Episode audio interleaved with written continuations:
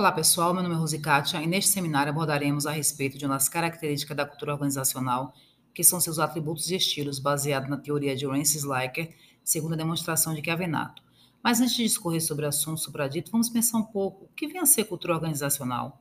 Bom, cada organização tem a sua cultura organizacional ou cultura corporativa. Para conhecê-la, o primeiro passo é conhecer a sua cultura o modo como as pessoas interagem em uma organização, as atitudes, pressuposições e os aspectos relevantes fazem parte da cultura da organização.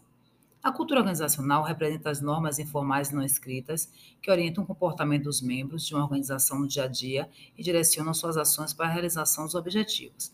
Segundo Chiavenato, ela é um conjunto de hábitos e crenças estabelecidos através de normas, valores, atitudes e expectativas compartilhadas por todos os seus membros. A cultura organizacional não é palpável, tampouco é percebida ou observada em si mesma, mas através de seus efeitos e consequências. Bom, gente, retomando a, a minha abordagem introdutória acerca dos estilos de cultura de Likert, a saber, tradicional, autocrático, participativo, democrático, percebo que as imagens por si só falam cujo perfil é baseado em quatro variáveis categorizadas por Chiavenato em quatro sistemas administrativos. O primeiro sistema que vocês estão vendo aí é o autoritário coercitivo, é um sistema autocrático, centralizador, que controla tudo na empresa, é o sistema mais duro e fechado.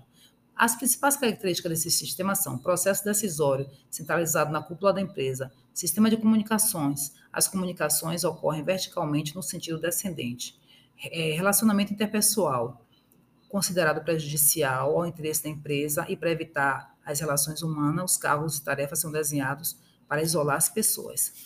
Enfim, o sistema de recompensas e punições, que é obediência fiel às regras e regulamentos internos. A importância dessa teoria para a cultura organizacional é que traz a exposição de maneiras de, pro, de, promover um ambiente organizacional que desenvolva seus membros e permita um maior desenvolvimento organizacional.